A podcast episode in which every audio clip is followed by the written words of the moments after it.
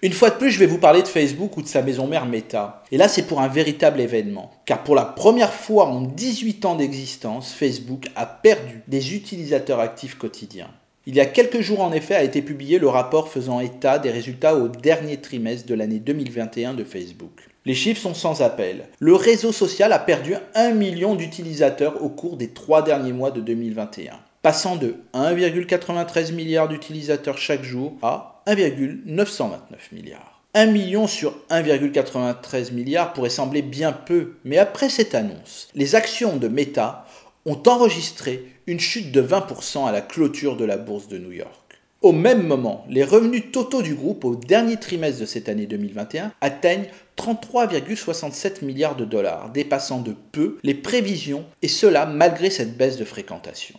Pour ce premier trimestre 2021 en cours, la société vise entre 27 et 29 milliards de dollars de chiffre d'affaires, soit un objectif bien en deçà du précédent et des attentes des analystes. Prévoit-il une baisse encore plus grande? C'est ce que semble indiquer Mark Zuckerberg, qui indique que TikTok est devenu un concurrent si important qu'il continue de croître à un rythme assez rapide.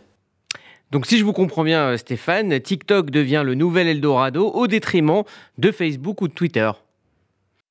Eh bien oui, oubliez les Facebook, Twitter et leurs cousins. Les entreprises misent désormais sur le réseau social TikTok. Cette application chinoise née en 2016, où les jeunes partagent des vidéos avec pas mal de danse et de playback. La raison est simple, avec plus de 3 milliards de téléchargements, TikTok représente une audience phénoménale. Les vidéos qui y sont postées peuvent avoir des millions de vues très rapidement et donc mettre en avant de façon beaucoup plus rapide que tous les autres réseaux sociaux. Les plus grosses marques commencent à s'y mettre car elles ont bien compris la puissance de vente de l'application. Par exemple, la marque de cosmétiques Bourgeois a lancé en 2021 un rouge à lèvres, le Velvet Ink. Elle a recruté une influenceuse pour faire une vidéo de test de ce rouge à lèvres. Le résultat, plus de 2,5 millions de vues, et cela s'est traduit dans les ventes. Le chiffre d'affaires de cette gamme de rouge à lèvres a fait plus 142% par rapport au mois précédent.